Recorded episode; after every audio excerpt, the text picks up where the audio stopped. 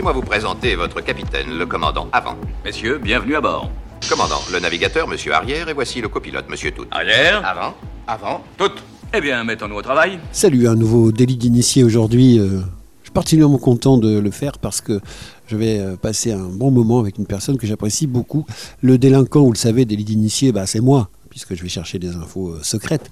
Euh, L'initié, ça va être vous, c'est le principe. Et puis on utilise le bon air du bassin d'Arcachon comme une sorte de sérum de vérité qui nous permet d'extirper comme ça des informations, pourquoi pas, inédites de notre invité du jour, je le répète, qui est Kevin Dupuche. Comment allez-vous, cher ami? Bah, bonjour Hervé, ça me fait plaisir de te voir et bah, je vais très bien. Alors Kevin Dupuche, attention, on ne confond pas, on va se débarrasser de ça tout de suite, même si le patronyme est équivalent, rien à voir avec le plus célèbre ostréiculteur de France. Oh, on est un peu de la famille quand même, on se connaît bien, on se connaît bien, mais c'est euh, une famille un peu éloignée, on va dire. Il faudrait qu'on fasse des recherches, mais oui, on se connaît bien. On s'est vu d'ailleurs la semaine dernière avec Joël. Alors ça veut dire Dupuis, non C'est ça, en vieux français, en patois Alors c'est du puits Un puche. ou euh, un puche pour moi c'était un petit mont, un monticule, D'accord. et c'est du gascon, et donc on pourrait se dire en, en vrai français euh, Kevin Dumont. Voilà, Ah mais ouais. peut-être, euh, voilà, Pas on mal. est resté gascon, nous plutôt. Pas mal, Dupuche, pas mal. Voilà. Et puis bah, Kevin Dupuche, euh, figurez-vous, on le connaît bien, euh, c'est un homme passionné d'aviation, euh, ça va être le thème évidemment de toute l'émission, puis même plus que ça, quoi, par rapport à des grandes carrières de commandant de bord, lui il a un parcours juste incroyable, puisque d'un petit garçonnet qui se faisait quelques sept en allant porter des cartons dans une grande surface du coin pour se payer une heure par-ci, une heure par-là d'aéroclub, jusqu'au commandant de bord long courrier qu'il est devenu aujourd'hui, c'est une véritable aventure, une véritable saga, on va s'en régaler dans un premier temps. On va commencer par ça justement. Mon cher Kevin, euh, quand te prend le virus de l'aviation? Alors, bah, moi, ça a commencé euh, très jeune. Ça a commencé aux alentours de, de, 12-13 ans, où euh, bah, je venais très régulièrement avec mes parents me balader le dimanche au- autour de l'aérodrome. Donc, je voyais ces petits Dans avions, Vernos. voilà, ces petits avions euh, décoller, euh, atterrir. Et puis, un beau jour, bah, je dis à mes parents, bah, tiens, euh, bah, je ferais bien un petit baptême de l'air pour découvrir Ouais. bah, tout ça vidéo. Et euh, bah, c'était la révélation quand je suis monté dans cette, euh, ce petit avion. Bah, euh, voilà, je savais que Ce serait ça que tu ferais. je ferais ça dans ma vie. Je deviendrais euh, pilote d'avion. Et donc, quels moyens t'es-tu donné? Parce que d'habitude, nous, on connaît évidemment la, la voie royale ou Ouais. classique. J'ai un bac sévère, plutôt scientifique. Derrière ça, je fais l'ENAC à Toulouse. Bref, j'ai besoin d'un gros, gros, gros bagage normalement. Oui, alors il y a plusieurs cursus pour y accéder, bien évidemment. Donc, comme tu l'as dit, la voie royale, l'ENAC, l'École nationale de l'aviation civile. On a également les armées aussi, hein, euh, passer par là. Ou après, bah, il faut tout faire, on va dire, par des écoles privées ou euh, on va dire tout ça personnellement. On va Oui. dire, donc passer les étapes petit à petit, c'est ce que j'ai fait. Donc j'ai commencé en aéroclub, ensuite j'ai fait une école professionnelle par la suite. Alors, pardon, avec tes premiers sous euh, Ouais. que tu gagnes de tes boulots de vacances ou d'été, euh, tu veux dire tu te payes euh, un cours? Comment ça se passe? Tu- tu- On Oui. apprend à faire de l'aviation Alors, dans on un apprend- aéroclub? Tout à fait, on apprend grâce aux aéroclubs à devenir pilote privé d'abord, donc euh, pouvoir Ouais. piloter des petits avions comme on voit, les petits coucous comme on dit. Ouais. avec des passagers autour qu'on connaît autour du de notre aérodrome d'attache et donc bah ça c'est la première étape que j'ai faite en j'avais euh, j'avais 17 ans. Et alors donc voilà, il n'y a pas de limite d'âge, parce que paradoxalement, on ne peut pas conduire une voiture avant 18 ans, mais un avion, on peut... alors l'avion on peut le piloter tout seul à partir de 16 ans Incroyable. voilà incroyable donc on Euh. peut euh, moi c'est ce qui se passait c'est que souvent je venais à l'aérodrome quand Mhm. j'avais mon premier brevet à 16 ans bah, je venais à l'aérodrome en, en bus Mhm. je prenais mon petit avion je faisais mon petit tour euh, mon petit tour d'avion et je retournais à la maison en bus Alors, au bout de combien d'heures a-t-on le droit de pouvoir piloter tout seul? Alors, le- la licence de pilote privé, euh, il faut minimum 45 heures pour pouvoir Mhm. l'obtenir. Donc, 45 heures de vol, ça se passe à peu près sur deux ans, on va dire, Ouais. le temps de, de financer aussi tout ça, parce qu'effectivement, ça a un coût. C'est pas plus cher qu'un sport mécanique à côté. hein. Euh, je pense aux cartes ou, euh, ou autre chose, ou motocross. Mhm. Mais bon, voilà, il faut, faut aller euh, progressivement, 45 heures de vol. Et donc, bah, je me le suis financé euh, forcément un petit peu grâce à mes parents, mais Oui. aussi surtout grâce au boulot que je faisais avant ça, quand ouais. j'étais plus petit. Et en parallèle, tu faisais des études tout à fait normales, quoi. Bien sûr, bah, j'ai passé un bac scientifique ici au lycée en Ouais. Ernos. Et ensuite, après, j'ai fait une fac, une fac sur Bordeaux. Et ensuite, après, j'ai continué euh, tout ça. Donc, j'ai pas un bac plus 5, j'ai pas un bac plus 6. euh, je suis- j'ai pas fait maths sup, j'ai pas fait maths spé. J'ai juste un bac scientifique, on va dire. Et puis, bah, je suis arrivé à, à mes Pas, fins. pas mal. Alors, oh là là, ne va pas si vite. On a encore pas mal d'étapes à, à détailler ensemble. Donc, Kevin Dupuche, il a fait, fait ses 45 heures de vol, donc il a désormais sa licence de pilote privé. Oui. Mais ça, ça te permet donc un petit coucou monomoteur, bimoteur, euh, quelle monomoteur, distance, ouais. quelle hauteur? Bah, en fait, ces petits avions monomoteurs, bah, en fonction de leur autonomie, on peut, on peut voyager euh, n'importe où en France, on va Ah, dire, hein, avec, euh, avec trois passagers, puisque les avions d'aéroclub en général, c'est du 4 places. Donc un pilote plus trois passagers, on peut se balader un petit peu partout. Alors ici, c'est vrai que la région est tellement magnifique Le que bassin, euh, le tour du bassin, euh, je l'ai fait des, des centaines, des Ouais. milliers de fois. C'est toujours aussi beau, c'est tout le Ouais. temps, tout le temps différent. est différent. Et c'est euh, totalement magique d'amener aussi des gens à découvrir euh, bah, notre belle terre euh, vue de haut. hein. donc Ouais. ça c'est aussi, ça, ça fait euh, prendre conscience de certains éléments, euh, notamment la beauté des lieux et de devoir respecter aussi ces lieux. ouais. 17 ans. 17 Première étape, donc euh, la licence de pilote privé. On continue le chemin. Quelle est l'étape suivante? Alors ensuite, les- bah, l'étape suivante, bah, j'ai continué euh, ici à l'aéroclub. Euh, j'ai eu la chance de pouvoir euh, devenir instructeur de vol. Alors, euh, j'ai Mhm. monté mes heures après cette licence de pilote privé. Il faut avoir une, ce qu'on appelle un mûrissement, donc avoir beaucoup euh, monté ses heures de vol, arriver à 200 heures de vol. Oui. 200, 250 heures. Et ensuite, après, l'aéroclub m'a donné ma chance, m'a vu, a vu que j'étais quelqu'un de motivé, de passionné, et m'a envoyé en stage de formation pour devenir instructeur avion. D'accord. Donc c'est là, euh, donc ça j'ai fait ça dans les années 2004. Mhm. Et ensuite, euh, bah, ça m'a permis de donner des cours ici, bah, de former des gens au pilotage de base, au pilotage de petits avions. Donc c'est pas mal parce que non seulement tu peux former des gens, Oui. mais en le faisant, augmentes ton capital horaire. Tout à fait, bah, c'est ça le but aussi. Et, euh, et ça m'a beaucoup apporté dans le sens où bah, l'instruction, c'est génial parce qu'on rencontre plein de personnes, des adultes, des jeunes, euh, des jeunes qui sortaient du lycée, euh, des personnes qui avaient jamais osé franchir la porte d'un aéroclub Ouais, ouais. pour essayer de piloter. Donc on rencontre plein de personnes et c'est génial de pouvoir faire découvrir, de faire piloter. Mhm. Et même, je me souviens de mon premier, mon premier élève qui a obtenu Mhm. son, son brevet. Euh, c'est- très sympa parce qu'on se dit, bah, la moi, personne, elle arrivée de, de rien Ouais. et elle repart, elle s'est pilotée toute seule et c'est un petit peu grâce à moi. Et puis toi-même étant tellement passionné et ayant tellement rêvé de devenir pilote, le fait de pouvoir permettre à d'autres d'accéder à ce genre de rêve, ça doit être doublement gratifiant. À ce moment-là, quand tu es instructeur ici, est-ce que c'est ton métier? Tu es rémunéré pour le faire ou tu fais autre chose à côté? Alors je fais autre chose à côté. Je fais autre chose à côté. Bah, je travaillais dans une dans une euh, super- un supermarché, on va dire de la Oui, presqu'île bien connu, on va dire. Et euh, non, ici en fait, la plupart des aéroclubs c'est du bénévolat. Mhm. Voilà, ça c'est aussi des valeurs qui sont assez essentielles en France. C'est pour ça aussi qu'on a une aviation qui est très très développée en France. On est tous bénévoles. Voilà. On est tous Alors, bénévoles. Ça On verra important. tout à l'heure que Kevin est monté en grade et pilote aujourd'hui de gigantesques paquebots déserts. Mais par contre, euh, il est resté bien sûr fidèle à ses racines et il est, euh, je le dis tout de suite, président donc de l'aéroclub d'Andernos et on en reparlera Alors, aussi. Vice-président de l'aéroclub Vice, encore vice. pour mon président qui écoute, Ah. bien vice-président de l'aéroclub, Bon, oui, bien En sûr. tout cas, tu es resté bien attaché. Alors donc à l'époque, puisqu'évidemment instructeur c'est bien, ça fait monter les heures, mais ça fait pas manger. Donc à partir du- de quand et comment se fait la transition de passion métier? Bah, à un moment donné, euh, on, bah, bien, bien évidemment, on est instructeur, on sait que les- le nombre d'heures va monter, mais on sait aussi euh, ce qu'on veut faire plus tard. Donc, on, on commence à, à chercher euh, les écoles, voir quelles est euh, les écoles professionnelles, quel est le prérequis nécessaire pour Mhm. pouvoir entrer dans une compagnie. Donc, on se renseigne un petit peu. Et euh, bah, là, à un moment donné, en 2007-2008, bah, j'ai décidé de, de pouvoir, enfin, de, de m'inscrire dans une école professionnelle qui était Oui. dans le Nord pour faire mon, mon complément de formation, ce qu'on appelle le pilote professionnel et la qualification de vol aux instruments, qui permet de voler euh, sans regarder à l'extérieur, regarder que les Mhm. instruments, qui sont les prérequis pour pouvoir être convoqué dans les compagnies aériennes. Et oui, parce que quand on doit poser un coucou sur un aéroport un jour de brouillard et qu'il n'y a pas forcément sur les gros aéroports, enfin peut-être, mais sur les petits, il n'y a pas forcément les ILS, les choses comme Il ça. pas Donc, tout ça, il non. faut pouvoir euh, euh, voler à l'aveugle. Bah, il faut savoir voler à l'aveugle et c'est c'est très très différent du, du pilotage à vue forcément Mhm. puisque bah, le cerveau aussi a, a certaines, a certaines euh, comment dire, propriétés qui font Mhm. que bah, à un moment donné dans un nuage si on est dans, dans du blanc on pourrait, se, on pourrait avoir des illusions sensorielles comme on dit et croire le cerveau pourrait nous faire croire qu'on est en ligne droite en palier sans monter sans descendre alors qu'on est peut-être concrètement réellement en virage en descente euh, et se rapprochant euh, très dangereusement du sol donc tout ça ça s'apprend ça se travaille et c'est une qualification spécifique que j'ai faite en 2007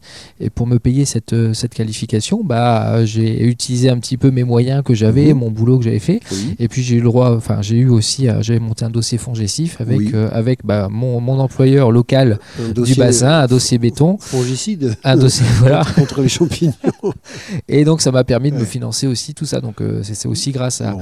à mes patrons, mes anciens patrons de l'époque que, que je j'en suis là aussi à l'heure actuelle. Bon. Alors donc là, on obtient ce- ce- ce- Oui. cette qualification-là. Oui. Et du coup, on fait quoi? On postule On tape Bah, à la porte des compagnies aériennes? C'est ça, on, peut, on postule un peu partout, euh, toutes les compagnies, et puis bah, il faut, faut que ce soit une période qui recrute ou qui ne recrute Voilà, pas. parce qu'il y a des hauts et des bas dans l'aviation. Bah, euh, des moments prolifiques et des moments où, au contraire, c'est vache maigre. Donc, Bah, euh, oui. au moment où tu as cette qualification-là, c'est quoi comme genre d'époque? Bah, c'est totalement vache maigre parce que je suis Ouais. sorti d'école euh, juin 2008. C'était au moment où le, le pétrole augmentait à Ah ouais. l'époque et la, Mhm. la crise subprimes. Donc, ce qui fait que bah, tout s'est arrêté euh, quand je suis sorti. Donc, bah, a- pendant une année, j'ai été un petit peu, un petit peu stoppé dans mon élan. Mhm. Donc, bah, j'étais toujours ici à l'Aéroclub. hein, donc, Oui, je oui. volais toujours ici à l'Aéroclub. C'était bien. Et en 2009, j'ai trouvé un emploi pour travailler d'abord chez un constructeur aéronautique à Toulouse. ATR. D'accord, très bien. ATR qu'on connaît bien, bien sûr. des avions turbopropulseurs. Et j'ai travaillé au sol pendant 18 mois pour eux. Et ça m'a permis euh, d'avoir ma première qualification avion, puisqu'une fois qu'on est pilote professionnel et une qualification IFR, pour Mhm. pouvoir piloter sur un avion complexe, comme on dit, des Mhm. gros avions, Pardon, une qualification IFR. une qualification IFR, vol aux instruments. Euh, et donc après, bah, pour pouvoir voler sur un gros avion, il faut qu'on ait une qualification complémentaire Oui. sur l'avion, ce qu'on appelle une qualification de type. Et donc bah, quand je suis rentré chez ATR, Ouais. ils m'ont payé cette qualification de Génial. type ATR. Donc qui veut dire que j'étais officiellement, je pouvais piloter Ouais. ces avions de type ATR.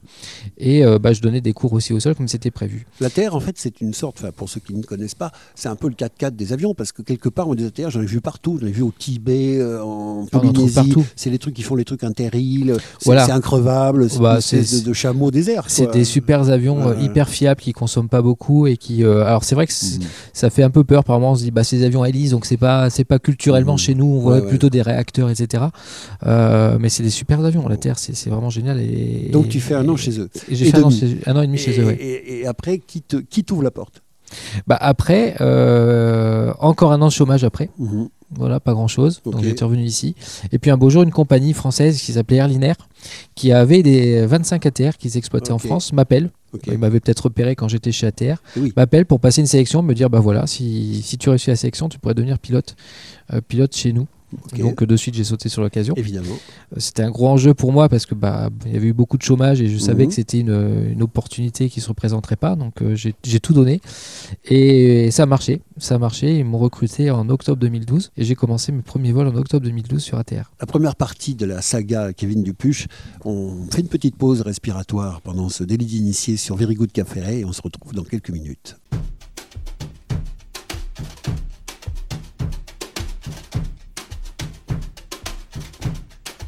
Very Good Cap Ferret.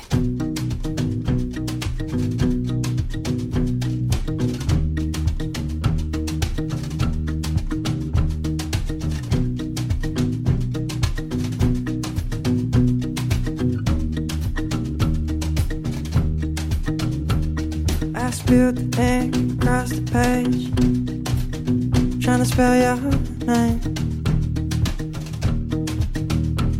So I fold it up and I flick it out. Paper aeroplane. It won't fly, the cell phone sees to you. Cause it didn't leave my room. But it awaits the hands of someone else. The garbage man. Gotta say, mmm. Mm,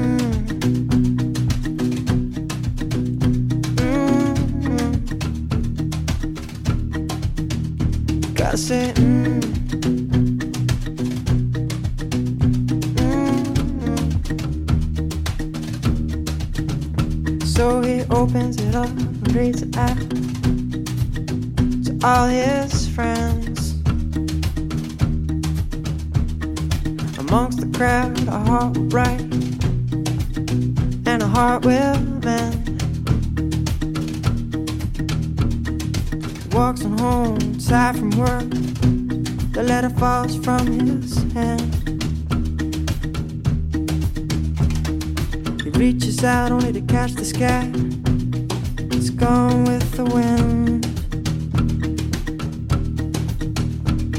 passing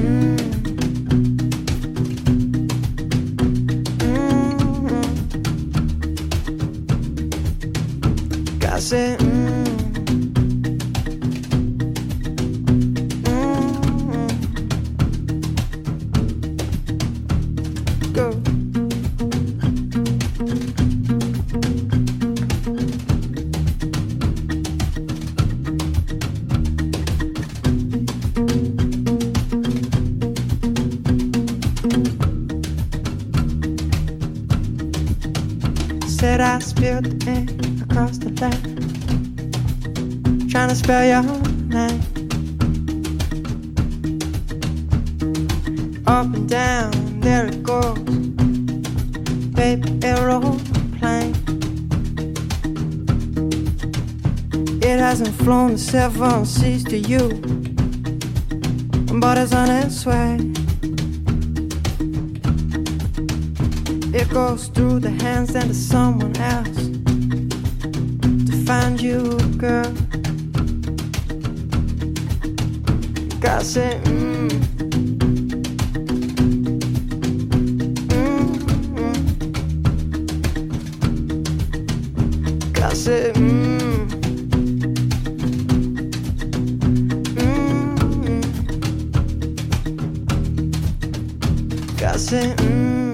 retour sur euh, Very Good Café avec Kevin Dupuche, euh, notre gloire locale, parce que quelque part c'est très prestigieux d'être un pilote, d'être un commandant de bord, non Kevin? Quelque part c'est quand même plus sympa. euh, À table, quand on est invité, les gens te posent des questions, non? Oui, oui, c'est vrai que c'est un métier qui fait rêver. Et c'est un métier, euh, euh, effectivement, on voyage beaucoup, donc on découvre Eh ouais. beaucoup de choses. C'est vrai que c'est un métier passionnant. Euh, voilà, en tout cas, moi j'ai toujours essayé de rester comme j'étais Oui. depuis le début. Tu me connais depuis quelques Oui, années. oui, je pense ne pas avoir changé. Non. Parce que je pense aussi que c'est une des qualités essentielles quand on est pilote, c'est de ne pas oublier d'où on vient. Et puis de demander du sang-froid, de Voilà. demander du calme, de pas s'emballer, parce que moi un Non. pilote qui partirait en vrille parce qu'il est tout content d'avoir, euh, je sais pas, monté un peu son grade, euh, c'est pas rassurant. Non, c'est pas rassurant. Donc on a on a des cours aussi là-dessus. hein. On fait beaucoup de ce qu'on appelle de, de CRM, du Crew Ok. Resource Management. Mais c'est euh, voilà, je pense qu'il faut rester aussi euh, les pieds sur terre malgré tout, même si on est la tête dans les airs. Alors notre Kevin, vice-président donc de l'aéroclub ici de d'Andernos, mais désormais pilote, donc on l'a vu, euh, chez euh, Airliner et il pilote de l'ATR. Donc ça dure combien de temps et ensuite il va, ça va se continuer comment? Bah écoute, ce qui s'est passé, c'est que bah, j'ai commencé, euh, comme je t'ai dit, en octobre 2012 chez, Airliner. Et gros coup de chance par la suite, c'est que Airliner a été, euh, a été racheté par la compagnie Hop qui venait de se former, qui était un regroupement de trois compagnies, donc Airliner, Britair et Regional Airlines. Et tout ça, c'est devenu Hop. Ouais. Et donc j'ai continué sur ATR jusque, jusque 2017. J'ai fait Mhm. 5 ans sur ATR. Et dans cette nouvelle compagnie Hop, qui était une filiale à 100% d'Air France. Pardon, alors, les Ouais. ATR, par exemple, quand on prend un centre de départ qui serait par exemple Bordeaux, ça va jusqu'où? Oh bon, en général, ça rayonne sur la, sur la France, on va dire. hein. Euh, moi, j'étais basé à, à Paris-Orly au début. Mhm. On faisait essentiellement des vols sur, euh, euh, sur des petits terrains, en fait, des petits aérodromes. C'est justement ça l'intérêt Oui, de, de la Terre. On allait à Castres, on allait à Aurillac, on allait à. Brive, on allait aussi à Lyon, on allait aussi euh, à Brest. On faisait des, gros Donc aéroports. on est sur du national. du national ou du très proche Europe, on va dire. De l'Europe proche, on va euh, dire, voilà, l'Italie, un peu la Suisse, des choses comme ça. Pigé, pardon, poursuis. Et donc, euh, donc on, a été on a été racheté, donc, comme je disais, par, par. Mhm. Et ensuite, en 2017, bah, j'ai pu passer sur un autre, une autre machine Mhm. qui était le CRJ, CRJ 700 et CRJ 1000 de la compagnie Hop. Ouais. Et donc là, c'était les premiers avions euh, réacteurs que je pilotais. Ah oui, tu, parce qu'effectivement, la Terre est à hélice. Donc là, tu passes sur des réacteurs. Le CRJ, c'est quoi? C'est français, américain? Alors, euh, le CRJ, c'est c'est Bombardier qui fait ça, c'est canadien. Bombardier, C'est canadien. canadien. Et, euh, et ces avions euh, sont. euh, on en trouve beaucoup dans l'aviation d'affaires pour des, un peu de jet privé, on va dire. D'accord, donc pas beaucoup de place. Alors pour nous, alors tu as des versions qui sont euh, jet privé et très Mhm. peu de place, une quinzaine, vingtaine de places. Et après, tu as des versions passagers normales. Et nous, on avait une centaine de places. Ah oui, quand même. Voilà, donc ça Ah oui. commence à devenir un peu plus gros. C'est sérieux. Et là, on pouvait rayonner un peu plus loin, puisque du fait du réacteur, on va plus loin. Donc là, on faisait beaucoup de, de France et d'Europe, D'accord, euh, la grande Europe, on va dire, euh, assez large. très bien. Et donc ça, j'ai fait ça deux ans. Ok. Deux ans. Et donc ça nous amène à 2019, mais avant, en Ouais, 2015, ouais. euh, bah, du fait qu'on était, je faisais partie de la compagnie Hop, on a pu passer une sélection en interne pour Mhm. pouvoir entrer bah, chez la maison mère, on va dire, chez Air France. Chez Air France. Et cette sélection bah, a aussi gros, gros enjeux, parce que bah, c'est vrai qu'on est petit, euh, c'est un peu l'objectif final. on en rêve. Je veux On dire, en quelque rêve. part, quand on, est enfant, on a envie d'être pilote d'avion. En même temps, on est français. Et donc, qu'est-ce que c'est le prestige? C'est quoi le, le, ga- le galon, le bâton de maréchal? C'est Air France. Bah, totalement, totalement. C'est une belle compagnie, hein, créée en 1933, donc euh, c'est assez, euh, c'est une compagnie qui fait rêver, bien sûr. Donc, Réputation française. euh, bah, La, totalement. la- la bouffe, le vin qui vont avec dans les first. Ou le- tout ce qui va bien et puis le réseau aussi qui est très très développé Mhm. puisque Air France va partout dans le monde bien sûr. L'un des plus gros réseaux euh, du monde. Et donc bah, cette sélection se passe en 2015 et je la réussis. Oui. et donc ça c'est une grande satisfaction. Et puis bah, j'attends 2019 et c'est en 2019 euh, en août 2019 qui m'appelle pour me dire bah, c'est bon euh, tu peux tu peux venir chez nous. D'accord. Donc là, tu passes de hop à Air France direct. ouais, à la maison mère directement. Et là j'intègre euh, sur euh, Airbus A320 Ah donc oui, toute oui. la famille des Airbus A320, Ah. donc là qu'on connaît là, tu mieux. mets le pied là où il faut. Quoi. Voilà. Et Ah. donc euh, bah là, bah, toute l'Europe, la grande Europe, euh, Mhm. euh, le Maghreb, enfin tout, tout le réseau, on va dire, d'Air France, donc génial. Jusque, bah, jusque début d'année 2023, Ouais. où là, bah, il y a eu comme, comme dans toute, toute, société, hein, des appels d'offres pour pouvoir aller sur d'autres avions ou pour évoluer, on va Ou dire. comme dans tous les bons contes de fées. Ou comme dans les tout bons comptes de fait, effectivement. Et là, bah, on me propose d'aller sur le courrier, de choisir l'avion que je souhaite, Voilà. enfin de postuler sur l'avion que je souhaite. Ouais. Et donc, euh, je postule sur euh, l'Airbus A350, le dernier né des, des Airbus. Et bah, j'ai commencé ma formation le, le 23 janvier et j'ai terminé cette formation euh, la semaine dernière, il y a Ouais. 10 jours. Et voici officier pilote de ligne, donc copilote, comme on dit, sur, sur avion long courrier, sur Airbus A350 chez Air France. Incroyable. On va y revenir bien évidemment parce que cet avion mérite qu'on s'y arrête. Mm. Les distances qu'il peut franchir aussi. Mm. On, va, on va rester un petit moment sur, sur cette nouvelle euh, étape. Peut-être un aboutissement d'ailleurs où il reste encore une étape. euh, Enfin, je sais pas, à part, à part devenir Thomas Pesquet, qu'est-ce qu'il te resterait à faire? Non, bah par la suite après c'est devenir commandant de bord. C'est pas pour moi c'est pas une fin en moi de devenir commandant de bord. Euh, bah, mon rêve c'était d'a- d'arriver euh, sur, ces- sur ces avions long courrier. Ouais. Donc euh, bon là c'est j'ai- réussi on va dire. Je suis On content. dirait que tu as réussi. voilà, bah, on a euh, posé le décor de ce délit initié avec l'ami Kevin Dupuche, vous l'avez compris, bah, d'un rêve d'enfant, de magasinier ou caissier ou je ne sais quoi dans une grande surface de la presqu'île. Euh, Le voilà maintenant commandant de bord ou en tout cas euh, copilote sur un A350, c'est la Rolls-Royce des avions. On va y revenir après une petite pause.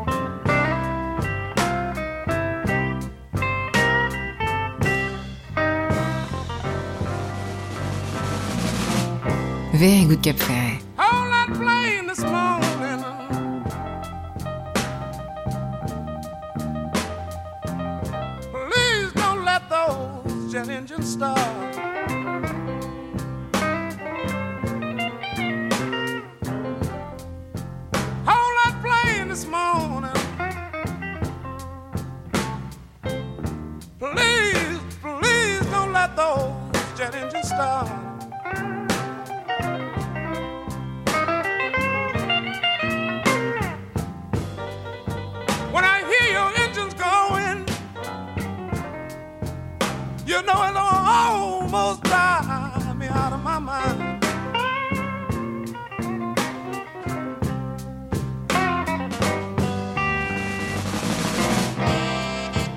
Oh, but the last few mornings lately,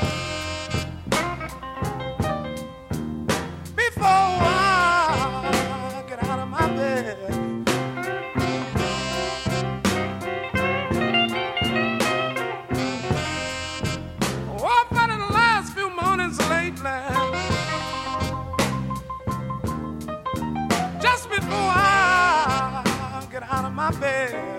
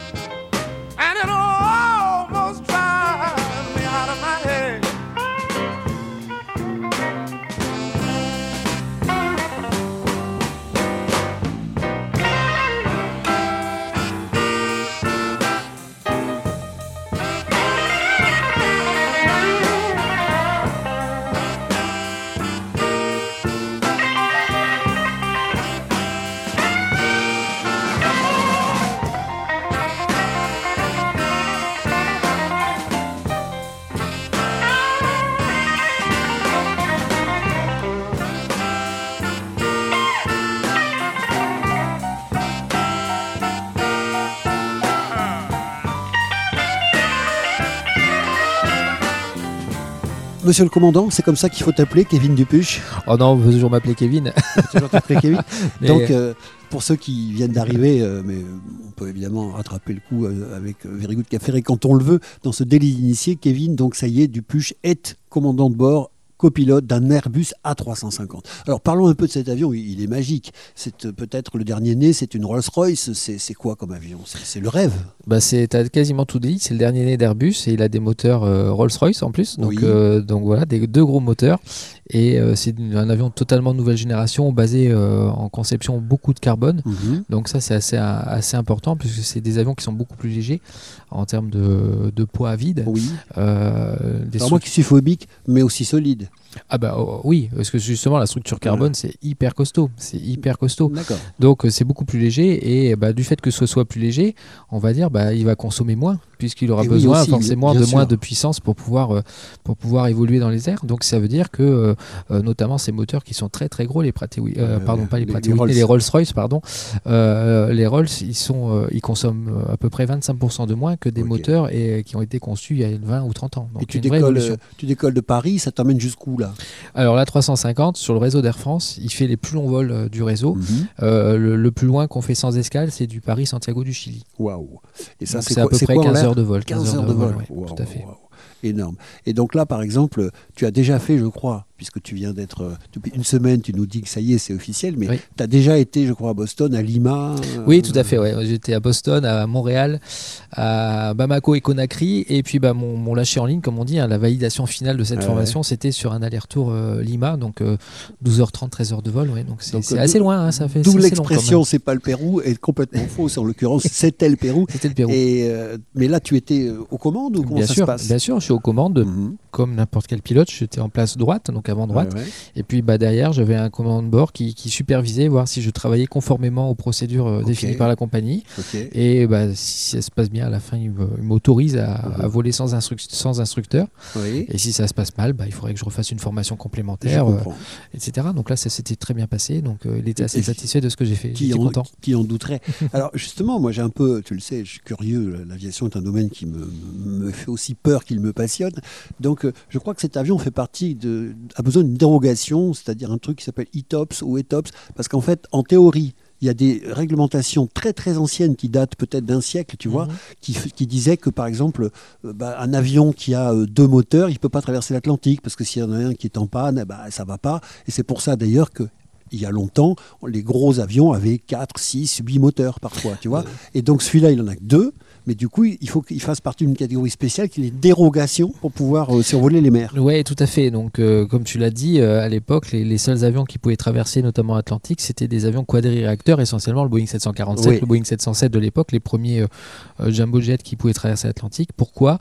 Parce que, comme tu l'as dit, bah, si un moteur tombait en panne, bah, il fallait que les autres puissent le euh, Suppléer. suppléer. Et puis, bah, aussi, bah, les avions étaient très lourds en conception, donc il fallait souvent quatre moteurs pour qu'ils puissent Ah, décoller. oui, oui. Euh, voilà. Donc là, il y a eu ensuite euh, bah, des demandes de, des, avionneurs, des, des constructeurs d'avions pour voir comment on pouvait faire pour, euh, Mhm. pour réduire ce nombre de moteurs aussi pour un- une histoire de, de kérosène Oui, aussi, hein, qui sûr, consomme l'économie. euh, forcément. Et donc, on a créé, ils ont créé cette, cette autorisation et cette capacité, ce qu'on appelle ETOPS, qui veut dire Extending the Twin Operations. C'est-à-dire que comment faire pour qu'un avion bimoteur puisse survoler des zones inhabitées Mhm. ou des zones de mer euh, et qu'est-ce qui peut se passer si un moteur tombe en panne? Voilà. Jusque quelle distance il peut s'éloigner des côtes ou d'un terrain, euh, ce qu'on appelle adéquat Et donc effectivement, bah, la 350 fait partie de ces dernières générations d'avions. On est d'abord pas commencé sur des, ce qu'on appelait des étapes 60 minutes, c'est-à-dire qu'il fallait pas s'éloigner au-delà de 60 minutes d'un terrain adéquat. Donc c'était très restrictif Eh à oui. l'époque pour, euh, pour, euh, pour ces avions-là. Donc là, on est passé euh, à des étapes 180 minutes, donc à Mhm. 3 heures. Il faut qu'on reste dans, un rayon de 3 heures autour d'un aérodrome euh, accessible, donc ça va mieux sur l'Atlantique et euh, même sur le Pacifique. Et on monte même maintenant à 240, voire cet avion, le 350, le constructeur euh, l'approuve pour, euh, euh, de mémoire, c'est 5h30, Mhm. euh, et top 5h30, c'est-à-dire qu'on pourrait traverser n'importe n'importe quelle euh, toute la planète sans aucune contrainte. Ça veut dire que ces moteurs sont beaucoup plus fiables, sont d'une fiabilité énorme, c'est-à-dire que le constructeur s'engage à ce qu'il n'y ait quasiment pas de panne, ou en Bah tout oui. cas, si un moteur tombe en panne, l'autre l'autre, pendant au moins 5h30, il assurera comme il faut pour, pour, pour traverser les mers. Incroyable. Alors justement, il y a une évolution permanente technologique, mais il y a aussi une évolution permanente du marché dans l'aviation. Mhm. Et donc là aujourd'hui, c'est quoi le standard, le format? Parce qu'on se rappelle par exemple que la 380, qui a été aussi quelque chose d'extraordinaire produit par Airbus, vous savez, le plus gros avion du monde, avec un emport de 600 passagers, voire plus, euh, selon la configuration. Euh, cet avion a été mis au rencard, euh, alors qu'il était encore euh, tout jeune par rapport à l'âge moyen d'un avion. Et puis là, il est ressorti du placard, parce qu'à nouveau, le marché de l'aviation évolue, de l'aviation civile évolue. Donc on en est où? C'est quoi la tendance? C'est quoi l'avion d'aujourd'hui? Et c'est quoi l'avion de demain?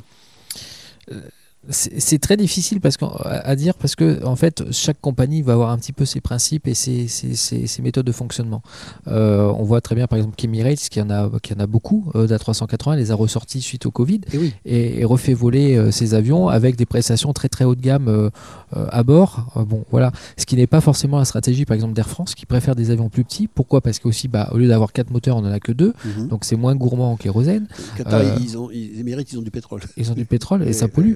Euh, Donc on voit que par exemple l'Air France a une, une politique très très développée sur la, sur la réduction de, de son empreinte carbone. Mhm. Effectivement, un avion, ça, ça, ça envoie du CO2, il ne faut, pas se leurrer. Non, non. Euh, ça c'est clair, mais il faut aller sur des réductions. Et c'est pas avec des avions actuellement euh, quadri-réacteurs qu'on arrivera à cette, ré- cette réduction-là. Donc ce- on va dire que ce sont des objectifs différents. Euh, donc le 380 effectivement revient parce qu'il faut transporter aussi des passagers en masse, hein, Oui. comme le fait par exemple Lufthansa ou British Airways. Et d'autres compagnies comme Air France disent bah non, c'est pas notre créneau. Euh, nous on préfère amener avec, avec des avions qui sont euh, euh, moins consommateurs de CO2, moins consommateurs de carburant et qui sont euh, nouvelle génération. Very good Cap Ferret. Give me a ticket for an aeroplane. Ain't got time to take a fast train. Lonely days are gone, I'm a going home. My baby just wrote me a letter. I don't care how much money I gotta spend. Got to get back to my baby again. Lonely days are gone, I'm a going home. My baby just wrote me a letter. When she wrote me a letter, said she couldn't live without me no more. Listen, mister, can't you see I got to get back to my baby once more? Anyway, yeah, give me a ticket for an aeroplane. Ain't got time to take a fast train. Lonely days are gone, I'm a going home. My baby just wrote me a letter. When she wrote me a letter, said she couldn't live without me no more. Listen, mister, can't you see I got to get back to my baby once more? Anyway, yeah, me a ticket for an aeroplane. Ain't got time to take a fast train. Lonely days are gone, I'm a going home. My baby just wrote me a letter. Délit d'initié sur Very Good Cap Ferret. Kevin Dupuche. Bienvenue à bord. Alors, il y a une chaîne euh, YouTube que je recommande parce que c'est un type qui s'appelle Sam Chui, tu dois forcément connaître. Et, Forcément. euh, et Sam Chui euh, est un gars qui prend l'avion tout le temps, donc euh, c'est mon antithèse puisque moi j'ai tellement peur d'avion que je sais pas comment il fait.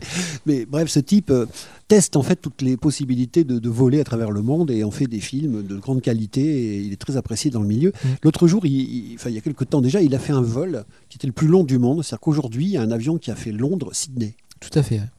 La Qantas, hein, la compagnie australienne, qui fait, qui fait ça avec, euh, avec euh, bah, je crois d'ailleurs que c'est euh, peut-être un 350 ou un 380, peut-être, je sais plus lequel, enfin peu importe. Oui, oui, bah oui. là, là, tu, tu les- traverses la on planète. peut traverser la planète et euh, c'est aussi ce que recherchent les gens maintenant. On voit très bien que les gens préfèrent partir, on préfère tous par exemple partir de Bordeaux pour aller aux Antilles en direct sans Ouais, passer par. Paris. Donc on sent aussi qu'il y a cette, cette envie des gens d'aller en direct. Après, euh, l'aérien s'est beaucoup développé aussi Mhm. ces derniers temps, notamment sur le court moyen courrier grâce aux, aux compagnies low cost. Donc, ce qui fait Mhm. qu'il y a une, une envie d'aller vite sur des destinations proches ou d'aller euh, euh, très rapidement. Après, moi, je considère aussi que le, prendre l'avion, c'est un voyage. C'est oui, bah oui. euh, quand on part loin, très loin, bah, euh, peut-être passer par Paris, c'est c'est bah, c'est quelque chose de pouvoir Oui, monter tu veux dans dire un avion. Les dans- étapes font partie du voyage. quoi. Ouais, je pense que les étapes font partie du voyage aussi. Après, euh, je peux comprendre que des hommes d'affaires ou, euh, ou des, euh, des- euh, la jeune, jeune population qui veut aller sur des endroits très rapidement, euh, par exemple faire Ouais, un ouais. Bordeaux-Ibiza, passer par Paris, c'est peut-être pas forcément adapté. D'accord. faire un Paris à Bordeaux-Santiago du Chili, ça aurait peut-être pas forcément de sens euh, en direct aussi. Oui, oui. Donc, il faudrait peut-être plus passer par Paris parce que là, il y a cette, euh, ce voyage, ce- cette découverte du voyage, monter dans un gros avion, euh, euh, faire une escale, euh, voir toutes ces boutiques dans les, dans les aérogares, tout ça, c'est. Vous verriez toute les, les yeux de sensation. Kevin, on dirait un gamin devant un œuf de Pâques. Ah ouais, j'adore ça. ou un cadeau de Noël. C'est magnifique cette, cette espèce d'enthousiasme, cette joie juvénile. Dis-moi, Kevin, alors justement, puisque tu as piloté déjà, tu n'as que 41 ans, donc c'est rien du tout. tu es commandant, ça y est, de bord d'un A350. C'est du délire en partant, je le répète, de- de- d'emballer des, des cartons sur une supérette. Donc c'est juste magnifique. Qu'est-ce qu'il y a comme différence, moi qui suis conducteur de voiture? C'est-à-dire que si tu me donnes euh, une voiture allemande avec direction assistée, euh, des gros chevaux, je vais conduire ça d'un index, appuyer, bon, m'envoler. Et si derrière ça, je prends une voiture roumaine, euh, mécanique et machin, et qui a 10 millions de kilomètres, voilà. Est-ce que dans les avions, on sent la même chose? C'est-à-dire qu'est-ce qu'en fait, maintenant, l'avion que tu pilotes maintenant, un A350, c'est genre euh, direction assistée, tranquille, euh, au au fond du Ah, fauteuil? Oui. Bah, c'est autre chose en fait. La, la conception fait que euh, le, le pi- le pilote, euh, le boulot de pilote change. Nos ancêtres, on va dire, nos premiers pilotes quoi, dans les années 30-40, c'est- on appelait ça d'ailleurs des aviateurs. C'était Oui. des gens qui, euh, qui pilotaient énormément, où il fallait vraiment gérer le vol, il fallait gérer euh, euh, sa machine Faire complètement, corps faire machine. corps avec la machine. Chaque avion était différent finalement. Tout à fait. Et puis, des, oui, ils étaient différents de par la conception, de par le profil de l'aile. Donc, ça volait peut-être plus ou moins bien. Euh, Il y avait plein de choses qui rentraient en compte. Là, ces avions-là, maintenant, euh, nouvelle génération, euh, sont beaucoup plus euh, automatisés. Donc, on a beaucoup d'aide, on a beaucoup d'assistance. C'est-à-dire que nous, on va être là plutôt. euh, bien sûr, on est pilote, on est aviateur quand même, on a le sens de l'air, on sait ce qui va se passer, on voit les choses. Quand on voit les nuages, on sait qu'on ne faut pas passer par ici, on va plutôt passer par là. On a quand même ces notions-là qui sont pas, qui peuvent pas être remplacées par l'intelligence artificielle actuellement. Mais on a beaucoup de systèmes qui sont, euh, qui sont faits pour nous soulager. Et nous, on est plus là en tant que contrôleur, vérifier que tout va bien. Voilà. Donc Alors, ça, c'est assez intéressant. important ce que tu viens de dire parce que justement euh, l'actualité résonne actuellement de chat GPT, tout ça, ces intelligences artificielles justement. Depuis déjà de longues années, on entend euh, des pilotes qui disent oui, mais maintenant un avion c'est automatisé, ça décolle, ça se pose, enfin ça fait tout presque tout seul. Euh, tu viens de dire le- le- la fonction du pilote est peut-être de contrôler également. Donc est-ce qu'il n'y a pas là-dedans une part de, de- de frustration finalement de, de voir que le bras le corps avec l'engin est un petit peu filtré désormais par euh, l'informatique? Non, je pense pas parce que c'est, ça fait partie de l'évolution des choses. Euh, on sera peut-être plus là pour le voir, mais dans 50 ans, dans un, dans un siècle, les avions, bah, ça sera peut-être des. euh, euh, on n'aura peut-être plus qu'un seul pilote à bord, ou voire peut-être plus de pilote du tout à Tu, bord. tu- tu crois qu'un jour on ça- peut avoir ça- pardon, un avion électrique et tu crois qu'on peut avoir un avion sans pilote? Avion électrique, ça existe déjà. Des petits avions, euh, on en trouve en aéroclub maintenant, des avions totalement électriques qui marchent. Sérieux? Ouais, ouais, qui sont certifiés, donc ça y est, ça arrive. Mais ça fait plaisir aux riverains, ça fait moins de bruit, etc. Ça Bah, consomme moins. contre, par contre, euh, euh, après, oui, on y arri- enfin, je pense qu'on y arrivera un jour. Alors, je dis pas c'est ce que je veux. Personnellement, euh, il faut une relation de confiance entre faut- le passager et son pilote, je sais pas. oui, oui, actuellement, on n'est pas prêt. Un Clairement, robot. on n'est pas prêt. Et puis, bah, moi, le premier, je ne montrerai pas si un avion, euh, il n'y a pas de pilote à bord. Bah je, ouais. je- je pense que beaucoup de personnes, c'est pareil. Mais si tu vas plus loin, regarde, il y a peut-être une quarantaine ou une trentaine d'années, euh, quand sont arrivés les premiers métros automatisés, Oui. notamment à Lille, le, le Val. Ouais, mais ça, ça- ça Euh, vole bah, pas à les- 10 000 ouais, mais les gens avaient au début se disaient ah mais c'est une- comment on va faire? Et puis maintenant on voit que des métros automatiques il y en a de plus en plus donc ça viendra à mon avis avec le temps Euh, on n'est pas prêt Euh, l'intelligence artificielle n'est pas prête non plus Mhm. c'est pas encore assez développé pour ça après on va peut-être voir certaines limites de l'intelligence artificielle arriver aussi Euh, du fait de tout ce qu'on voit euh, ChatGPT et compagnie donc peut-être qu'il y aura peut-être un coup d'arrêt sur cette intelligence artificielle Euh, dans tous les cas on voit que euh, il y a eu des steps de franchis Mhm. en 20 ans en 30 ans par les constructeurs par Boeing par Airbus Mhm. pour amener sur des systèmes beaucoup plus beaucoup plus automatisés beaucoup plus euh, simples de pour nous en tant que pilote à gérer Dernière question d'aviation générale, parce qu'on a encore une longue partie à faire sur Kevin Dupuche, vice-président d'Aéroclub, mais aussi euh, président de fédération ou vice-président de fédération de- de- d'aviation euh, des aéroclubs de France, qui fait du- du- des rallyes, enfin, il fait tellement de choses. Il, passe sa vie dans les avions, le mec. Euh, T'es marié avec un avion, d'ailleurs Est-ce que c'est possible de se paxer avec un avion? Non c'est pas possible c'est dommage C'est dommage. non, il aurait fallu trouver le bon je sais pas lequel j'aurais pris Ok. Euh, oui, d'ailleurs, il faudra aussi qu'on lui demande, on va lui demander tout de suite, c'est compliqué qu'une vie privée d'être pilote Il faut que la personne avec qui on est soit accepte beaucoup de Mhm. choses. ouais. C'est pas forcément simple. Euh, ce qui est pas simple, c'est la- le fait de- d'être très souvent parti et de Ah oui. partir. euh, On n'a pas une vie, euh, on n'a pas une vie sédentaire en fait, Non. très peu. On est on est des nomades, donc on part souvent. Donc il faut que la personne qui avec qui euh, tu es accepte. Mhm. C'est pas simple de trouver euh, la personne qui va bien, mais Entre quelqu'un qui te mettrait des bâtons dans les roues et un avion, t'aurais vite choisi. ah oui oui ça s'est déjà produit. Bon. ok, donc vite, je disais une dernière question d'aviation générale avant de rentrer dans les détails des autres activités de, de Kevin Dupuche. Je voulais savoir comment tu la vois, toi, justement, cette aviation à 20, 30 ans. Est-ce que, justement, euh, bah, euh, avec les évolutions démographiques, avec euh, les distances qui raccourcissent, les technologies qui améliorent, qui s'améliorent en permanence, est-ce que, justement, l'avion reste, si tu veux, le, futur? Oui, je pense que je pense que là on est en train de vivre les années qui vont arriver vont être très très intéressantes parce qu'on voit cette demande du, du grand public de dire bah non l'avion euh, on peut plus accepter tel qu'il l'était. Euh, les voitures on ne peut plus accepter telles qu'elles l'étaient. Il faut évoluer. Tu es sûr que c'est le grand public? Que ce ne sont pas plutôt des lobbies qui appuient aux bons Ah, si, endroits? si, sûrement sûrement. Parce que, Ça, si tu fais sondage dans que- la rue, à mon avis, les gens ils s'en foutent. Ouais, ouais, je pense, je pense quand même, euh, oui, c'est- possible. Mais dans tous les cas, ce qu'on voit, c'est que quand même cette résonance, elle Mhm. existe. Et on voit que les constructeurs, là, euh, commencent euh, dans le milieu à prendre en compte tout ça. Et déjà, euh, comme on disait tout à l'heure, le 350 avec un moteur nouvelle génération qui consomme ouais. 25% de moins que des moteurs qui ont été conçus il y a Mhm. 20 ans, c'est énorme. C'est énorme. C'est-à-dire que tu vois, sur un Paris-Santiago du Chili, Oui. on arrive à euh, des consommations à 1,8, 1,9 litres au 100 par passager.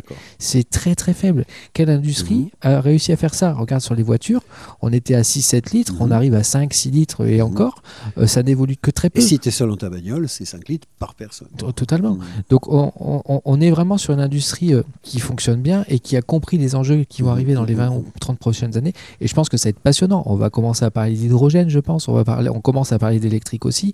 Donc il va y avoir plein d'évolutions au niveau des moteurs, au niveau de la euh, de l'aviation de manière générale, qui va euh, réduire l'empreinte carbone. Et ça, ça va être énorme. Il y a quelques années, tu m'avais montré une application qui montre le trafic aérien en temps réel. Oui. Euh, il y a combien d'avions dans le monde à la louche? C'est énorme. Je peux pas te dire, c'est- énorme. On a, je crois que. euh, Au moment où on parle, il y en a combien Je crois qu'il y a un décollage toutes les 3 secondes, je crois, dans le monde. Sur le monde entier, toutes les 3 secondes, il y a un avion qui décolle quelque Mhm. part dans le monde. Donc c'est énorme. Je peux, je sais pas, je peux pas te dire, je sais Non, pas non, si, mais si voilà, les sites le disent, mais c'est En ce moment colossal. où on parle, il doit y avoir 10 000, 100 000. euh, Ouais, au moins 10 000. euh, Au moins 10 000. Il faudrait que je regarde sur l'application, voir s'il y a un chiffre. Mais enfin mais bon, ça paraît c'est énorme. C'est énorme. euh, plus on multiplie le trafic, plus le contrôle aérien, plus euh, l'espace se réduit, plus Bah, tout ça. euh, tout ça, c'est compliqué, quoi. Et puis bah, il, faut, il faut comprendre que bah, les gens ont besoin de se déplacer et il faut, faut accompagner cette transition, il faut accompagner ces gens-là vers, euh, vers des moyens euh, d'aviation qui soient euh, moins gourmands, ça c'est clair. Et on va y arriver. Hein. Sur cette belle parole, on va refaire encore une petite pause et on va se retrouver avec Kevin Dupuche dans un délit d'initié, ma foi, qui plane très haut. Very good Cap Ferret.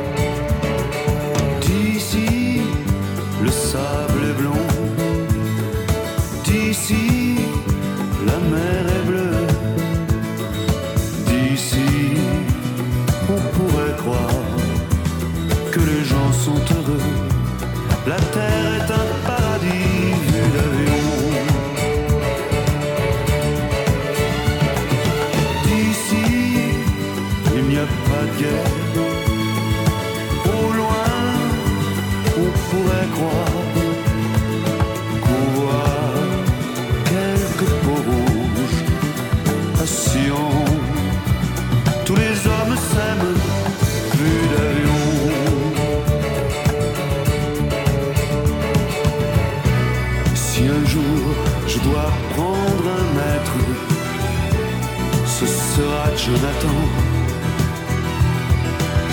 le goéland qui passe au-dessus du monde, comme nous passons ce soir au-dessus du Mont Blanc.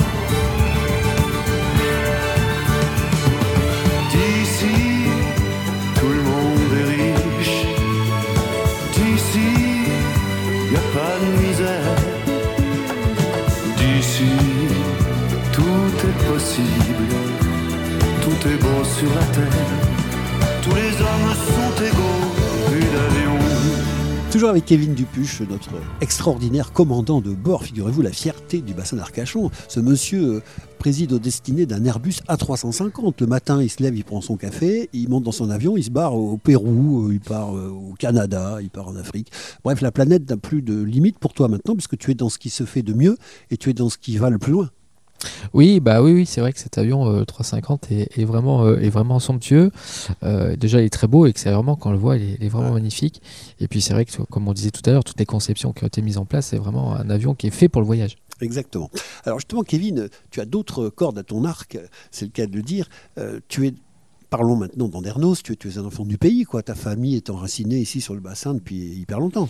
Oui, mes parents sont sur Claoué, oui. Donc euh, oui, oui, on- on est- j'ai fait mon lycée ici en Ernos, donc euh, oui, oui, connais un Honorablement petit peu. euh, connu aussi sur la SNSM. Sur- Oui, oui, tout à fait. Mon Ton père, a participé au sauveteur en mer pendant un paquet de temps. pendant a une, même une dizaine d'années. Il était l'un des présidents de la SNSM pendant une dizaine d'années. euh, Exactement. Voilà, oui, tout à fait. Le, le bien public, on sait ce que c'est chez le- le- les Dupuches. Et donc, euh, du coup, bah, tu es resté attaché à cet aéroclub d'Andernos qui t'a donné ta première envie finalement. Et ben encore aujourd'hui, tu en es donc le vice-président. Tu, euh, bah, tu, peux t'en passer de l'avion Non, tu te poses d'un d'un- d'un A350, tu arrives ici, tu prends un petit et tu survoles le bassin. Oui, bah oui, bah c'est c'est une passion, ce sont des métiers passion. Et, je pense que si euh, les auditeurs qui nous écoutent et qui, si peut-être des, jeunes veulent devenir pilotes ou dans leur vie, il faut que ce soit des métiers passion. Euh, moi, je me lève jamais le matin avec la boule au ventre pour me dire ah putain il faut que j'aille travailler. Ça Bah c'est oui. hyper important. C'est hyper important. Et je pense que si des jeunes nous écoutent et veulent devenir pilote de ligne bah s'ils y croient s'ils ont envie ils y arriveront. Euh, même si c'est un chemin qui va être difficile qui peut coûter de l'argent on trouvera des solutions. euh, Il y, a- il y a des aides qui existent par euh, le fonds GESIF, par la Oui. fédération, par plein de choses. Et donc, on y arrive à un moment donné si on a envie. Et c'est génial. Moi, je vois maintenant à mon âge de pouvoir me lever le matin et me dire bah, je, je- je- Ouais. j'habite ici, donc j'habite en vacances, puisqu'on Ouais, habite ouais. euh, tout sur le bassin, bassin. donc on habite quand même en vacances. Et je fais un boulot qui me plaît et je rechigne jamais à aller travailler. Ça, c'est génial. Et là, on comprend pourquoi on s'est embêté dans le passé Ah pour arriver à son objectif. totalement. Alors justement, parle-nous un peu plus de cet aéroclub d'Andernos. Il a beaucoup de membres, euh, il y a beaucoup d'avions. On y fait quoi Euh, Comment on peut s'y inscrire ou pas Ou euh, profiter des prestations? Alors l'aéroclub, donc nous on a une vocation première, c'est le- l'école de pilotage, donc c'est de, de former au, au pilotage, comme j'ai dit tout à l'heure. euh, Moi je suis instructeur ici, et bah, donc c'est ouvert à tout le monde. On est un gros, on est un gros aéroclub puisqu'on a Mhm. 280 membres. Ah on ouais. fait euh, 3000 heures de vol par an, donc ça nous amène dans les, on va dire dans les 50 premiers aéroclubs de France. Quand même. On a 11 appareils, donc 9 avions et 2 ULM. Mhm, Et puis bah euh, voilà, on est ouvert toute l'année, on est tous bénévoles. mhm. Et donc, bah, il suffit de venir s'inscrire et découvrir, euh, découvrir ce pilotage avec un instructeur ou tout simplement faire un survol du bassin, un vol Oui, de ça. découverte. Enfin, que, que je sois résident ou touriste, euh, j'arrive ici, sur un simple coup de fil, je peux m'organiser un petit survol du bassin Tout à fait, tout à fait. On peut faire ça euh, toute l'année, euh, week-end, dès qu'il fait beau. hein. Donc en ce moment, ça va. Il va Ouais. refaire beau la semaine prochaine. Ouais, mais oui, oui, il faut pas hésiter. survoler le bassin, c'est c'est- c'est ma- c'est- c'est magique. C'est un endroit tellement magique, tellement beau. Ouais. Et aussi, ça permet de. On parlait tout à l'heure, cette euh, côté environnement, dire il faut protéger notre planète, Oui, faire attention t'en es fier de ton aéroclub parce qu'il a des particularités. Ouais, je suis fier de mon aéroclub, mais je suis fier aussi du bassin parce que Ouais. on, on amène les gens vus de haut Mhm. et ça permet de se rendre compte aussi de la valeur de, de l'écrin dans lequel on vit et de le bah, protéger encore plus. J'embrasse mon ami euh, Scotto, le photographe. Oui, euh, bah oui. qui m'a fait l'honneur un jour de me laisser écrire une préface d'un de ses livres et qui est justement dédié à la photo aérienne et où le bassin prend toute sa dimension. Totalement, totalement. Et, euh, et donc ça c'est génial. Et puis l'aéroclub effectivement ici après, bah, on a fait, euh, on a, on a euh, une dizaine d'hectares ici à Andernos Ouais. qui sont bah, totalement protégés Ah, de, justement, de tout tu, ça. tu- m'as parlé d'ancienneté, que c'était un des derniers euh, bastions de, de pureté végétale. Oui, bah oui, on peut le dire, on peut le dire. On a des études qui ont été faites Ouais. maintenant avec, avec des biologistes et des naturalistes. ouais. Et la mairie d'Andernos aussi qu'il faut, qu'il faut citer. On est une zone où il n'y a jamais eu de depuis, 5 depuis 60 ans, puisque Mhm. l'aéroclub va avoir 60 ans. Oui. On n'a jamais traité chimiquement, on n'a Ouais. jamais fait de culture, tout ça. Mhm. Donc c'est des espaces qui sont totalement vierges de toute euh, personne et on Ouais. trouve une biodiversité qui est totalement euh, folle. oui. Euh, et ça, c'est une naturaliste qui nous l'ont dit. On on, trouve y, on y trouve du Kevinus du Puchus, mais pas entre que. autres, mais pas que. On trouve des, bah, on trouve des plantes ca- carnivores. Ouais. On trouve de la romulée de Provence. Alors, on m'a montré ça la semaine dernière. Je savais pas ce que c'était. Une plante qui est totalement protégée au niveau national, Ah oui. qui est en train de disparaître et qu'on trouve ici sur notre aérodrome, dans l'enceinte de l'aérodrome. Pourquoi? Parce qu'il n'y a pas de gens qui viennent, euh, qui, qui marchent sur, le, Mhm. sur les- ce- ces espaces-là. Il n'y a pas de pesticides, il n'y a pas tout ça. Et donc, on trouve une variété de faune et de flore qu'on trouve pas ailleurs. Donc on est presque, on va dire, euh, l'espace euh, Mhm. le plus bio peut-être de la commune d'Andernos. Génial. Et alors donc, puisqu'on est sur l'aéroclub, extension, comme tu as, je l'ai dit, que ça à faire, évidemment, tu as pris des, des, un costume également national au niveau des aéroclubs? Oui, oui, bah, je, je suis un peu impliqué au niveau national à la Fédération française aéronautique. Je suis également vice-président de cette fédération, donc bah, ça représente les 600 aéroclubs de France. On va dire, on est, on est répartis sur 450 aérodromes. Oui. Donc euh, bah voilà, donc c'est de, c'est de, de promouvoir notre aviation, développer des actions euh, Mhm. notamment pour les jeunes, de montrer aussi qu'on n'est pas si euh, nocif qu'on pourrait nous, nous le Mhm. faire croire. Euh, voilà, donc plein de plein de plein de missions qui sont assez sympas à, relever, plein de plein de défis à relever pour les années qui arrivent. Ouais, c'est sympa. Incroyable. Est-ce que tu veux rajouter quelque chose concernant l'aéroclub d'Andernos que j'aurais oublié ou une petite information supplémentaire? Oui, bah, l'aéroclub, ce qu'on fait aussi, on travaille beaucoup avec le lycée euh, Nord-Bassin, le lycée d'Andernos, on fait ce qu'on appelle du BIA, du Mhm. brevet d'initiation aéronautique, c'est-à-dire que les jeunes qui sont en seconde, en première, peuvent s'inscrire au cours du BIA qui est fait au sein du lycée, et ça donne un diplôme en fin d'année qui est organisé par l'éducation nationale, donc ces jeunes passent ce, ce brevet, Mhm. et ça leur donne une première notion euh, de l'aéronautique, une découverte de l'aviation. Et euh, on fait ça depuis 99 au sein du lycée. Et on voit qu'on a formé des dizaines de jeunes. Et maintenant, ces jeunes sont soit pilotes, Mhm. euh, encore pilotes aéroclub ou pas, c'est pas grave. Nous, notre but, c'est pas, c'est pas de- d'avoir que des pilotes aéroclub, mais c'est de leur montrer bah, qu'on peut devenir ingénieur, qu'on peut devenir contrôleur aérien, qu'on peut devenir euh, technicien, mécanicien, pilote.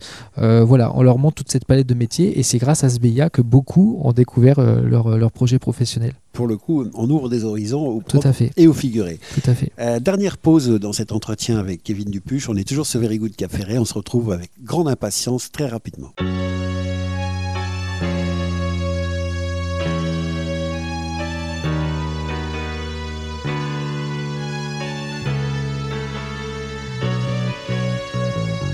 Very Good Cap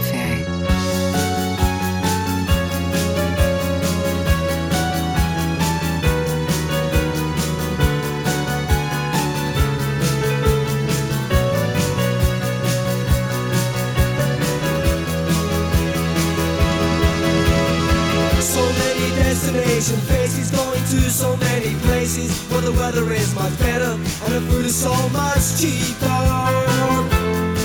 Well, I help her baggies, for the baggage is so heavy. I hear the plane is ready by the gateway to take my love away.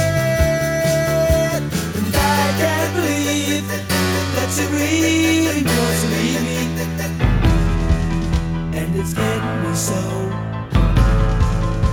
It's getting me so.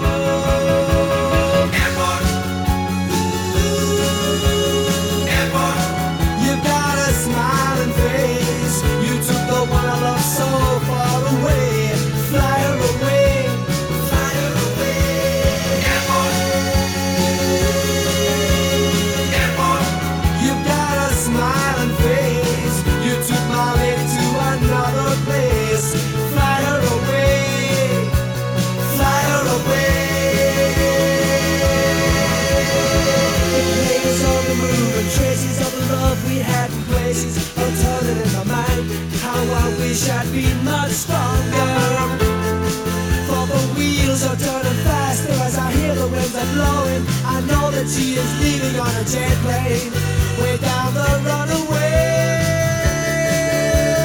I can't believe that she really wants to leave me, and it's getting me so. It's getting me so.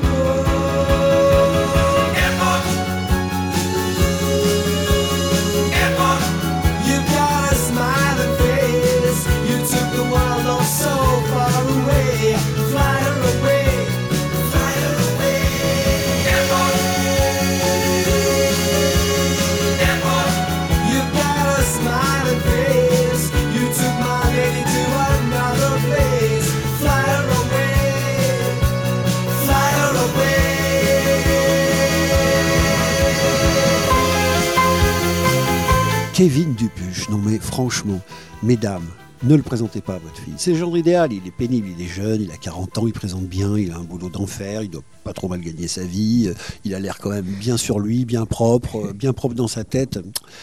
Agaçant le jeune homme, agaçant. Bref, euh, mesdames, je vous dis éloignez vos filles. Mon cher Kevin, on vient de parler de l'aéroclub d'Andernos, mais pas que, tu es également donc un compétiteur. Que je t'avais laissé il y a quelques années, tu faisais du rallye aérien. Oui, tout à fait. Donc tu as poursuivi, tu en es où là? Alors j'ai arrêté, j'ai arrêté, mais j'étais euh, je suis dans l'équipe d'encadrement encore euh, pour quelques mois. Ouais. Euh, bah, mes fonctions, comme on l'a dit avant, bah, nationales m'empêchent aussi de faire un peu, plus le boulot m'empêche un peu de faire un peu tout ce que je veux. Mais oui, j'ai fait du rallye aérien. Alors c'est des genres de courses d'orientation en l'air. Et donc ça, c'était c'est super parce qu'on a fait, j'ai pu faire quatre championnats du monde mhm. et on s'est plutôt bien positionné. Hein. Moi j'ai fait 9e au, meilleur ou dixième au meilleur, euh, meilleur classement. C'est pas mal. Donc c'est des courses d'orientation dans l'espace en fait, dans l'air. On doit survoler des points précis qui sont définis euh, par, par l'organisateur. On doit survoler ces points-là Ouais. à la seconde près. Ah oui. Donc, c'est très, très compliqué, puisqu'il faut vraiment passer. euh, on a un delta de, deux- plus ou moins deux secondes sans être pénalisé, et Mhm. après, on, a- on prend des pénalités. Incroyable. Donc, ça, c'est assez, euh, assez passionnant. En plus, on doit retrouver des photos. On nous donne des photos. Il faut ça Ouais. les repositionner de manière très précise. Et à la fin, on a un atterrissage de précision. Il faut qu'on se pose sur une bande euh, de 2 mètres de long. Waouh. Et là on n'est pas pénalisé. Puis après, en fonction de la zone où on touche, on est, on est plus ou moins pénalisé. Donc en Incroyable. championnat du monde, ouais, c'est assez, c'est assez chaud. ouais. Et on fait ça avec des avions d'aéroclub. Et oui, et donc tu as fait beaucoup mieux d'ailleurs que 9e par équipe. Vous avez fait un Par équipe, euh, par équipe, on a fait champion du monde par équipe. ouais. Voilà, exactement. Ouais. Donc c'est quand même pas rien. Euh, Aujourd'hui, tu as d'autres activités de compétition euh, en termes d'aéronautique? Tu continues à faire d'autres trucs? Non, Alors j'en fais plus en compétition. Par contre, je fais, je fais de l'entraînement. Donc Mhm. je suis, je suis dans l'équipe d'entraînement de, de- de l'équipe de France de rallye Oui. notamment. Donc j'aide un petit peu bah, ces futurs, bah, comme comme j'étais il, y a- il y a une dizaine d'années. Maintenant, j'ai ces futurs champions, là, on les Mhm. Prépare, on, les- on les forme, et donc ça se passe bien. Les prochains championnats du monde auront lieu bah, cette année en 2023 à Mâcon. Euh, bah, ça sera fin fin juillet. D'accord. Alors, autre question. euh, quel domaine n'as-tu pas réussi encore à pénétrer euh, Et est-ce que tu es aussi, euh, j'ai envie de dire, attiré par, tu sais, ces compètes que peut-être font Red Bull aussi avec des avions. euh, donc, bref, entre la voltige aérienne aussi et euh, les espèces de courses, tu sais, entre des Courses de triangles. pylônes, ouais. euh, voilà, c'est ça. Bah c'est, euh, c'est, alors moi, Red Bull, là. Ouais, alors moi je je m'y suis pas mis parce que la voltige c'est vraiment très très euh, tout ce qui est course de formule ou voltige, c'est très très physique. C'est très Ah très oui. ça demande énormément Tu de prends du jet dans ta tête. ah, là. des jets à fond.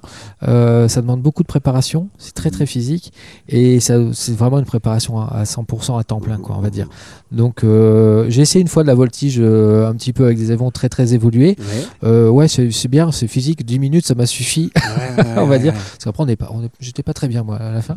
Mhm. Mais non, c'est pas, c'est pas un domaine sur lequel je, je me suis lancé. T'es pas Alors, attiré trop. c'est pas que je suis pas attiré, c'est que je sais que à un moment donné, ce qui est bien aussi dans, dans le milieu du pilotage, l'aéronautique, c'est qu'on arrive à connaître ses limites. Oui. Et, et je sais que c'est, Elles sont là, quoi. mes limites sont là. Mhm. Voilà, c'est, c'est comme ça. hein, c'est Et, et ceux qui se euh, trianglent, tu sais, entre des gros boudins là, de, Ouais. de gonflables euh, dans des euh, endroits de type Dubaï, Monaco, machin, enfin en championnat. Donc là, c'est une question de vitesse. Et donc, euh, c'est à un dixième de seconde près, parce que si tu as pris ton virage un peu trop serré ou pas assez serré, tu as perdu du temps. Enfin, c'est ça, c'est ça. c'est- sympa, ça C'est totalement ça. J'ai un collègue qui en fait, euh, qui est à Villeneuve-sur-Lot. Mhm. Euh, ouais, ouais, c'est très très plaisant. C'est très Mhm. plaisant, mais ça demande aussi beaucoup de, Mhm. beaucoup de, bah, beaucoup de physique. Ça ressemble un peu à la voltige parce que Mhm. par moment il faut accélérer, il faut freiner. Alors pour freiner rapidement, il faut qu'on tire fort sur le manche, il faut qu'on monte, qu'on prenne des jets. Mhm. Donc on retrouve un petit peu ce phénomène de voltige. Donc c'est vraiment euh, euh, très très particulier. Et euh, moi, encore une fois, c'est pas trop mon domaine d'action malheureusement. Actualité euh, malheureuse, évidemment, la guerre en Ukraine, et Oui. puis d'ailleurs pas que, hein, il y a beaucoup de, de points de guerre, malheureusement, de conflits sur Terre. Après, tous ne sont peut-être pas aussi médiatisés, mais c'est comme ça.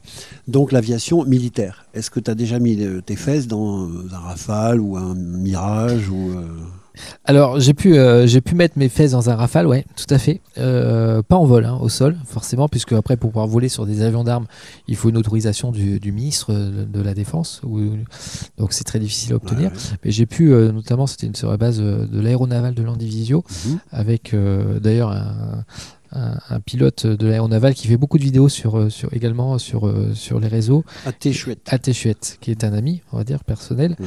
Qui est un sosie de Scotto. Oui. C'est incroyable, C'est vrai. on dirait les mêmes. Et donc AT euh, a pu me faire monter dans son Rafale au sol. Et c'est vrai que c'est c'est des avions aussi de- en termes de technologie qui sont qui sont, qui sont fous. quoi, qui sont- Tentation, euh, envie peut-être un jour de faire un vol là-dedans Ouais, j'aimerais bien, j'aimerais bien voir pour sentir la sensation, euh, notamment de la, la poussée au décollage. La Ça doit Ferrari, être, là. euh, ouais, dire, ouais, ça doit être vraiment euh, énorme. Je pense que Formule 1, quoi. pour le faire, ça doit être, ça doit être très sympa. Ouais, je pense. J'aimerais bien. On verra peut-être un jour. Sensation. euh. Mais Si AT m'écoute, euh, voilà, s'il ouais, peut bah, connaître écoute, le ministre, je veux bien en faire un tour. euh, Mais lui, euh, il est posé maintenant, il est plus du tout non, euh, non, engagé. il est plus dans la- il est plus dans l'armée. c'est ça. Après, il a peut-être encore des copains, quoi. En tout cas, lui, il fait des analyses effectivement assez intéressantes sur des euh, faits d'aviation, justement, des incidents et ou des faits de guerre et ou pas que. hein. Et donc, c'est assez intéressant. AT chouette, vous Mm. regardez ça sur euh, YouTube, ça vous en fait deux avec Sam Chui. Tout à T'as fait. as, d'autres euh, références pour les gens qui se passionnent pour l'aviation, justement Tu as des conseils à leur donner de, de- de YouTube, de, de lecture, de films? Non, bah lecture après, bah lecture film, forcément, bah les lectures, moi j'aime beaucoup euh, les les anciens livres, euh, bah, Saint-Exupéry, forcément, Ah hein, oui, oui. ça c'est la base, on va Les dire. pionniers. Les pionniers. Après, euh, après les films du moment, bah, ça a été bah, forcément Top Gun 2, hein, qui, est- qui est sorti avec de très belles images. Et Euh, Chevalier du ciel aussi à l'époque, il y avait Ah de oui, très très belles images. la verdure. Donc, euh, donc voilà, donc il y, a- y a- y a plein de films qui font découvrir un peu notre milieu, quoi. C'est assez sympa. Kevin, euh, t'as vu, le temps passe très vite chaque fois qu'on est ensemble. Euh, carte blanche, euh, j'ai forcément oublié quelque chose. euh, Il y a peut-être un truc que tu voudrais rajouter, euh, une anecdote et ou euh, un jugement euh, sur l'état de la vie. Je ne sais pas. Est-ce que j'ai oublié quelque chose? Alors carte blanche, euh, non, moi ce que je veux, ce que je veux surtout dire, c'est pour les jeunes, c'est euh, Oui. Euh, voilà, c'est souvent on pense que c'est un milieu qui est in- inaccessible, qui est très difficile, et fait, au final non. C'est il y a- pas hermétique du tout. Non, c'est pas hermétique et on, ça, ça, ça passe aussi grâce aux aéroclubs. On en a 600, comme je disais tout à l'heure en France, donc il y en a partout. Et ça, c'est génial, ça permet vraiment de se développer. C'est pour ça qu'on est une des nations euh, leaders de, de l'aéronautique aussi euh, au niveau mondial. C'est pour ça qu'on a Airbus, c'est pour ça qu'on a euh, tous ces constructeurs en France, tous, ces, tous ces centres de maintenance.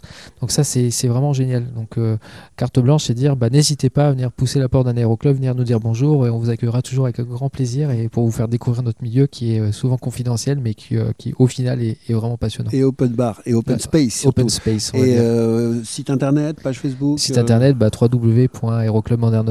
forcément Ouais. pour l'aéroclub ou euh, celui de la Fédé ff-aero.fr vous trouverez plein d'éléments là-dessus. Merci beaucoup, Kevin Dupuche. Toujours un bonheur de passer ces moments en l'air avec toi. Merci à Et toi puis, Hervé. bah, vraiment, de- du fond du cœur, grand bonheur et fierté, parce qu'en fait, tu fais un peu partie de nous, de voir que maintenant, tu fais partie de ces grands commandants euh, de bord qui euh, bah, arpentent depuis euh, si haut la planète, et puis tels des, des- des rapaces, finalement, mais dans le bon sens du terme, planer au-dessus de nous. Bah, on en est très fiers et bravo. Merci Hervé. Salut.